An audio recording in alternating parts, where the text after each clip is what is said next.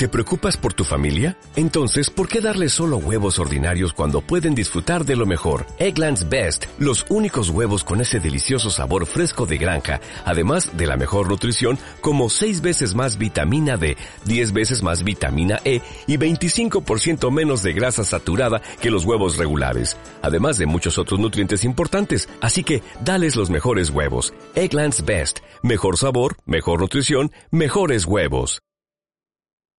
Bienvenidos, queridos oyentes, a una nueva edición de Entre Cómics. Doctor Snack, muy buenas. Muy buenas, una semana rara en la que hay cómics variados e incluso cómics de DC que me han gustado. ¿Te has fijado qué rápido he hecho la presentación? No he dicho ningún comentario, nada, directamente. Muy buenas, doctor Snack. Y en mi cara. Así, para que luego no digáis es que habláis media hora y no decís absolutamente nada. Os vais a equivocar. Esta semana hablaremos 25 o 26 minutos y no diremos absolutamente nada. Salvo que tenemos el número 2 de Alex y Ada. Sí. Esta semana. A mí me ha gustado. Y que sigue un poquito la línea del primer número y oye. Sigue teniendo su ritmo lento, su abundancia de diálogo. Sí, os recordamos, esta es la del tío un poco solitario que había dejado con la novia hace algún tiempo en un futuro más o menos cercano donde hay androides. Y va la cachonda de su abuela y le regala una sexy robot. Eso, eso, una cachonda de la abuela que supuestamente, y por lo que han dado a entender, ya tiene su propio robo Sí, amigo. Tiene, tiene su propio robo amigo, de hecho sale con él en la cama en una viñeta. Exactamente, y pues eh, le da... Nada es- gráfico. eso es una abuela, joder. Joder. Te consigue las robopilinguis y te las manda a casa para que hagas con ellas Es, lo que es quieras. la evolución futurista del toma pa' unas golosinas, pues toma mm, una r- sexy robot. ¿Qué es lo que pasa? Que nuestro protagonista, ya se vio en el número uno, es un poco rancio. Es un rancio. Es un poco soso el pobre también. Sí, Es como si en vez de sangre tuviese un zumo de estos así muy, muy espeso. Está bien, Le- está le bien Corre es, despacio. está bien porque es, es un, es un hombre cotidiano, es súper cotidiano, salvo que en algún número futuro luego se vea que es alguna especie de psicópata raro, es, es montonero man. Sí, va a trabajar, Con no el- está especialmente triste nunca, ni especialmente Con el contento superpoder tampoco. de ser terriblemente ordinario. Total, que en todo el número está en esa especie de lucha interna de ¿qué hago con mi veces- nuevo robot? A veces me recuerda un poco a la esquemática de, de- de muchos animes románticos, luego ya veremos si esto se tuerce o no, de, de protagonista es un, un estudiante instituto del montón y de repente aparece una chica muy chiflada que le pone la vida patas arriba y se enamoran muy fuertes. Este tipo de esquema de anime me recuerda un poco a esto. Luego, igual, en vez de le vuelve la vida patas arriba, igual lo secuestra y mata a sus amigos. No sé si se volverá loca o no la robotesta, pero... O igual convierte a, a su robot en alguien tan seco como él. Y, se convierte, en convierte todo, en una cosa vamos. muy sosa. Eso es. Y los amigos están muy preocupados por el protagonista. Y el cómic es todo el rato los amigos diciendo, hay que hacer algo con Alex, tío. Es- se está destrozando la vida de ese pobre robot.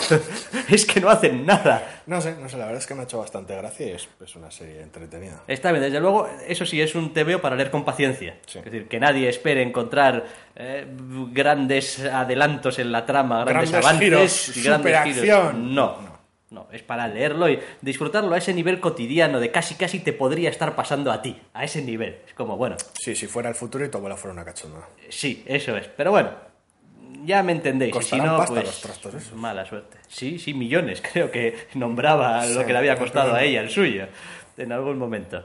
Eh, Más cosas que siguen adelante y que acaban al mismo tiempo. Capitán América, leyenda viva, Living Legend, la cosa esta que escribía Andy Diggle Sí. y que empezó dibujando Adi Granov y después cogió a Agustín Alessio el relevo. Termina en su cuarto número.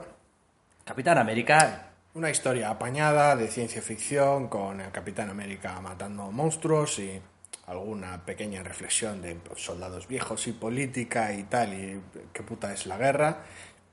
Con un dibujo bastante, bastante bueno. Es un poco el tipo de historia que puedes juntar en una novelita gráfica en vez de en cuatro grapas, como para regalar en Navidades, pero la historia es bastante montonera. Sí, yo la verdad es que lo que iba a decir es que no solamente que sea montonera, es que además es, es un poquito como ramplona, es como esta historia ya la hemos leído un montón de veces, entonces, ¿qué valor tiene la historia como si? Es decir, ¿está mal dibujada? No, ¿está mal contada? No, pero es que realmente no te aporta nada. Es decir, más allá del disfrute del momento de lo estoy leyendo, me está contando la historia, aquí el capi le da con el escudo y tal. Si bien. al menos los diálogos fueran, fueran mm, más, más, no sé. más memorables al menos. Sí, algo sí, algún con un poco más de personalidad. Sí, un poco de, de esta locura Warren Ellis, que esta historia le pega un poquito, el tema de la ciencia ficción y tal, pero no sé, no sé. es- Que no está mal, ¿eh? Que no está mal. No es que vayamos Sí, a decir pero- ahora, no, es que este cómic es una mierda. No, ni muchísimo menos. El cómic está bastante bien. Lo que pasa es que no aporta nada, realmente. Ni le aporta al personaje, ni, ni, ni le que- aporta al entorno del El personaje. que quiera una historia de ciencia ficción normalita con el Capitán América de por medio y tal, pues está bien. Está bien dibujado y, y tal. Pero Son solamente cuatro números, con lo cual tampoco sale muy caro. Bueno, pues oye, estas cosas. Pero bueno, ya que estamos en Marvel, que andan con sus múltiples eventos, bueno, eventos, es que llamar a este evento me da una pereza. Catacroker, digo, cataclismo. Por un lado, Cataclismo sigue en el número 2, tanto de Ultimate Avengers como de Ultimate Spider-Man, eh, haciéndole entre poco y nada a Galactus. Tampoco hay mucho más que comentar. En Ultimate Avengers, por un lado, están dando puta pena, porque no hay otra forma de llamarlo. Sí, bueno, sí. es lo que se merece la colección. Y en Ultimate Spider-Man me da la sensación de que están recogiendo los juguetes. Sí, a ver.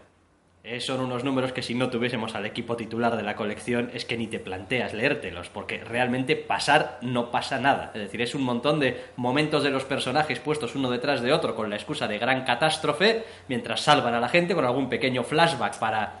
Así son los héroes y así se forjan. Está bien porque le da, le da cancha a los personajes secundarios y tal, dentro del marco del evento, del cual se ve poco. Tiene su cliffhanger final, pero queda un tanto hueco, si no fuera porque está Bendis en los diálogos y, y- y el increíble Márquez dibujando, no, no merecería la pena. Tiene cojones de todas formas que le llamemos a esto evento cuando no está pasando nada. Es decir, Sí, dos números que ha sí. llegado Galactus y se ha plantado ahí en New Jersey Está o donde construyendo sea. su máquina de masticar planetas y- y no ha hecho nada, no ha pasado nada. Es decir, la gente revolotea a su alrededor hablando muy fuerte y diciendo cómo no pueden hacer nada. Bien, pues oye, si esa es vuestra idea de evento en el universo Ultimate, que lo liquiden ya. Sí, por el otro lado sigue Inhumanity en el universo Marvel con un, un número de The Awakening que básicamente tiene a, la muchachada de los Vengadores de por medio y es, Es- basura. Estas cosas merece eh, hablar de los autores. Quiero decir, si cuando son buenos hay que hablar de ellos, cuando son basura, también. Sí, con Matt Kint al guion y Paul Davidson al dibujo. Mediocridad hecha te veo. Sí, Y además hasta resulta un poquito feo de ver, sí. independientemente de todo. Y... Está contado como la mierda. Exactamente. Tiene un montón de páginas en las cuales pues sustituyen el clásico cuadrado horrible de texto de monólogo interno amarillo, que es horrible y demencial, en este caso por tweets mal llevados, muy cansado, mucho rato, todo el, todo el número. Pero más tiene, cajas y pero cajas tiene una cantidad de, cajas de- texto. de- de diálogo como yo creo que no había ni en los cómics de los años 60. O sea, Está que- llevado de forma muy muy torpe. Pretenden darle un toque fresco con, no, tenemos tweets en lo alto de nuestra página sobre lo que está pasando. Es una puta mierda. Está muy mal llevado, muy muy mal llevado. Esto, chicos, es lo que pasa cuando no conoces muy bien el medio para el que estás escribiendo o porque, bueno, O el eh, Matt que imitar. O, porque Matt Kindt, quiero decir, es un escritor que tiene cómics a sus espaldas. O se te ha ido completamente la olla, has tenido tu momento de, esto es una idea cojonuda, escribes el cómic y nadie te dijo, oiga, esto no es una idea cojonuda, es una puta mierda. Resulta cansino en la página 3, no te digo nada en la página 24. Sí, yo fu- fui, incapaz de leérmelo, ¿eh? Quiero decir, empecé, ¿eh? Empecé a leérmelo y dije, no, yo esto, quiero decir, no voy a perder mi, mi tiempo leyendo Yo esto. soy un titán del tanqueo de cómic y una vez que lo tengo en la cara, Bien, pues, pufa, tienes, tienes toda mi admiración. horrible, horrible. Toda mi admiración. Y de horrible a montón, porque han sacado el primer número de Marvel Knights Hulk. Bueno, mejor montón que horrible, ¿no? Sí, supongo que sí. Hulk, eh, de la colección Marvel Knights, con otros dos autores que he de reconocer que tampoco conozco últimamente. Sí, Joe Kettins al guion y Piotr Kowalski como dibujante.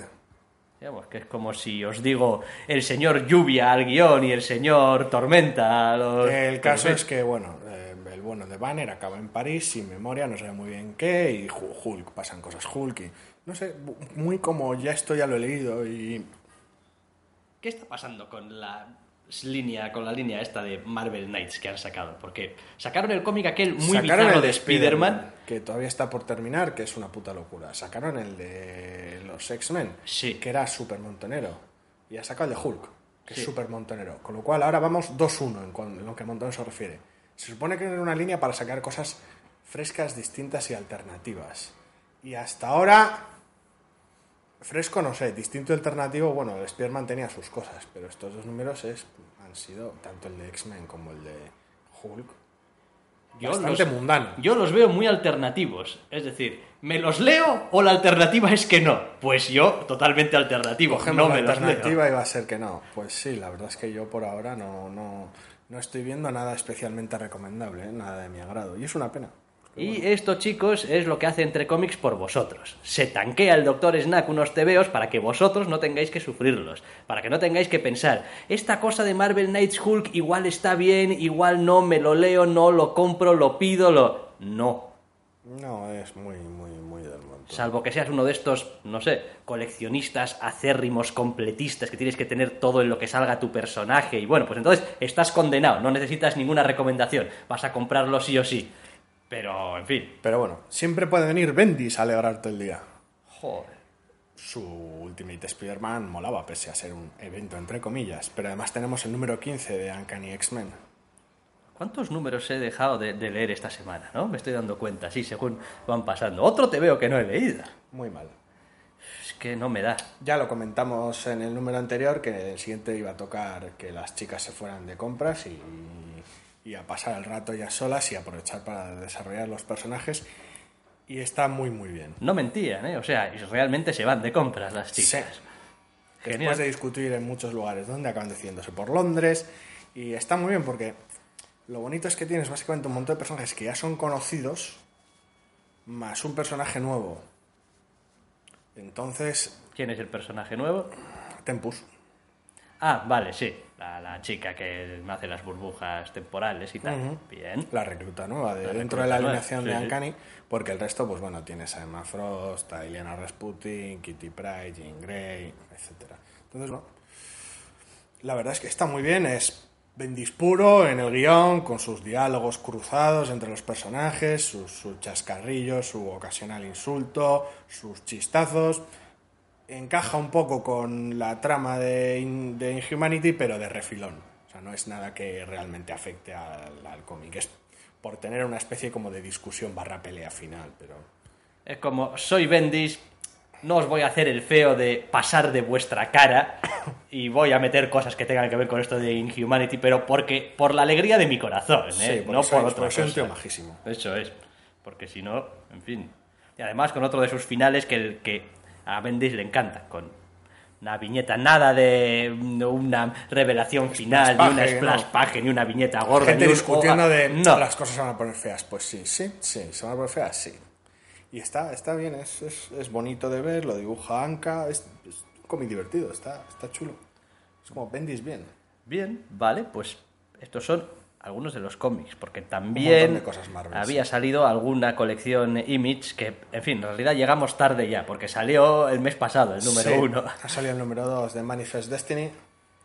Y la verdad es que está. Me llama la atención. No me ha gustado tanto como otras colecciones de, de, de Image, de las recientes, pero está bien. Con Chris Dinges al guion y Matthew Roberts en el dibujo. Es una historia como Lewis y Clark se pasean los Estados Unidos en su expedición de cartografía y zoología, pero esta Estados Unidos no es la nuestra, esta es una América rara, donde bueno, pues los indios no son exactamente humanos, por decirlo de alguna manera, sin entrar tampoco en detalles y es un poco como una especie como de América extraña, hostil y sobrenatural. El cómic es, es, entre realista y feuno en ocasiones y entre realista y agradable en otras. Está bien, se adecua. Es bastante artístico en algunos momentos y bastante gore cuando lo requiere. Y está, está bastante, está realmente, realmente interesante. ¿Hasta qué punto? Pues no sé, a mí es que me pilla todo esto, toda la cosa sobrenatural que le quieran meter, tampoco me llama mucho la atención. Todo el tema de, bueno, pues vamos a cambiar la historia americana y vamos a... Tampoco es que sea muy amigo del tema, pero está muy bien contado. Bueno, Entonces- ya es algo. Image, como es amor últimamente, pues se merece unas cuantas oportunidades. Y los dos números que me he leído, que son los que han salido, la verdad es que está bien. Y nos queda por decir una cosa Sí. que, eh, guardad y apuntad en vuestras agendas este día, porque días como este, esto es como cuando se juntaron los Vengadores, o sea, y llegó un día como jamás se vio, en el que al Doctor Snack le gustó un cómic de DC. Acojonante. Sí, lo admito, me ha gustado un cómic de DC. Hacía tiempo que no pasaba, pero... Hola, Doctor, Das- Doctor Snack. Esto es como, vamos, Alcohólicos Anónimos, pero con TVOs. Hola, soy el Dr. Snack y me ha gustado un cómic de DC. Es lo que hay. Eh, lo admito, hacía tiempo que no, que, no, que no pasaba y es una colección de la cual ya había dicho que tenía potencial y lo habían tirado a la basura, número tras número. Pero bueno, el número 3 de Superman y Wonder Woman me ha gustado. Y no solo es que me haya gustado, sino que además me ha parecido que una película con Superman, Batman y Wonder Woman podría funcionar. Pero entraré en eso más tarde. El caso es que me ha gustado. Después de un par de números un poquito estúpidos en los cuales cortaban todo el rollo que había entre Superman y Wonder Woman con ¡Oh, Doomsday, gilipolleces! Y me daba un poco esa sensación de podría estar haciendo un buen cómic, pero no. En este número está muy bien. De hecho, abre con Batman y Superman de charla. Y está bien porque cada uno tiene sus rollos y sus mierdas y están de charla, mientras Wonder Woman está con una amiga y están hablando de, de su novio y está bien, o sea, es- funciona. Sí, es, es acojonante porque volvemos a lo que decimos cada vez que hablamos de este TVO. Es que la parte interesante de este TVO eh, no es la parte superheroica, sino la parte de los personajes, de las personas, digamos. Y según iba pasando páginas me di cuenta de que, hostia, no, la van a volver a joder. Porque Cierto, General Zod, es traían, verdad. traían al general Zod de vuelta de la zona fantasma y ahora va a haber unas hostias y van a joder el cómic. Pues no. Bueno, O no es que no haya unas hostias Las hay. Las hay porque pasó está la Liga de la Justicia. para recibir, básicamente. Sí, porque el general Zod es el general Zod. Hola, soy un kryptoniano, soy como Superman, es decir, os puedo partir el alma. Pues sí, pues sí, el detective marciano se lleva unas cuantas. El caso es que, bueno, eh, al margen de este clásico un poco esquema Pelea de pelea por por, error. error, es como no, sí. ¿Qué harían los cómics de superhéroes sin los clichés, sin los lugares comunes? Es como no, yo es que no, no quería daros unas hostias, estaba confuso y, y os he dado unas hostias, pero no es porque quisiera, es porque estaba confuso. Sí, la hostia, cuéntaselo a la policía. No, no, yo, yo, cuando le pegué una paliza a ese es que estaba confuso ya. Y Pero está bueno. bien porque, bueno, viene, vienen Superman y Wonder Woman y lo hablan muy fuerte y, y- y arreglan las cosas sin necesidad de darle puñetazos a nada porque cualquier cosa a la que Superman o Wonder Woman le pegue un puñetazo la van a reventar. Tampoco hay mucho margen de maniobra en, en la solución por puñetazo con personajes de este calibre. Entonces, bueno, pues son ingeniosos, lo solucionan. Hay un, un- un momento bastante, bastante gracioso y navideño. Sí, Y, y es un buen cómic. sí, sí, sí. Veremos qué hacen que con sí. el cliffhanger final, pero es un buen cómic. Es decir, tienes un, por un lado un momento Superman-Batman bien llevado, por otro lado un momento Superman-Wonder Woman bien llevado. Hay espacio para unos puñetes, pero no es el núcleo central del cómic me ha gustado. Sí, yo realmente el, el miedo que tengo con esta colección es si le van a dejar realmente ser su propia colección. O va a tener que Mm, no. ir, o va a tener que ir a remolque de lo que vaya pasando en, en Liga de la Justicia, en Action Comics, y por lo tanto va a ir siempre a remolque de lo que pase ahí con consecuencias. Es decir, la relación de los personajes se va a ir alterando según lo que vaya pasando en las otras colecciones. Entonces, Evidentemente sí. Va, quiero decir, va a recibir, va, va a tener sus, sus problemas, sus, sus- sus- bueno, pero esto es del número anterior. de- Sí, sí, sí, sí, sí, quiero decir, de va a arrastrar sus- Pero. Oye, que cuando menos se puede leer. Y oye, pues eso, pues Se el puede. Charlie Soul este está bien. Y, Ha el- estado, ha estado cerca de, y Tony Daniel, pues. ha estado cerca de ser mi cómic favorito de la semana. He, he- he de Ha decir, bastado con que me gustase. he de decir para, lo que, para los que me- nos gustan que los tebeos las traigan un poco, ya sabes, jamonas y choescas, ¿no? Como si las dibujara. cho- que Wonder Woman tiene unas cuantas viñetas en las que, en fin, pues tampoco ninguna cosa maravillosa. ¿eh? Algún rostro por ahí un poco... eh, pero bueno, que tampoco nos vamos a poner aquí, vamos, pidiendo el oro y el moro. Está muy, muy bien. Bastante está con que esté bien escrito y correctamente dibujado y, que, y que coja dos personajes gordos que jamás crees que, vas a estar, que van a estar bien tratados y los traten bien para variar. Oye, A mí es que me gusta mucho cómo guioniza Bendis y por eso me, me he entretenido más con sus cómics esta semana. Pero, pero la verdad es que es un, es un número que está muy bien, es un número de DC que me ha gustado y, y, pues aunque no confío en que, en que preserven la integridad de la colección, pues espero que no la jodan. nos da esperanzas en un mañana mejor. Y en el momento en el que la jodan, pues ya me oiréis quejarme y patalear. Sí, no, sí, sí, te oiré aullar, vamos, desde mi casa. El día que vuelvan a las andadas. Muy bien, pues estos son los em, tebeos que teníamos para comentar. No sé si hay alguna otra estupidez que queramos decir antes de cerrar. Pues no especialmente, pues, aparte de mm, lo insuficiente que va a resultar el reparto de, de cómo se llame la película de C, porque a estas alturas ni se sabe, con su Superman, su Batman y su Wonder Woman. Se está hablando ya de Jason Momoa para otro papel. No han especificado, no se sabe cuál, pero que están Sí. en negociaciones con él y eso parece ser que está confirmado.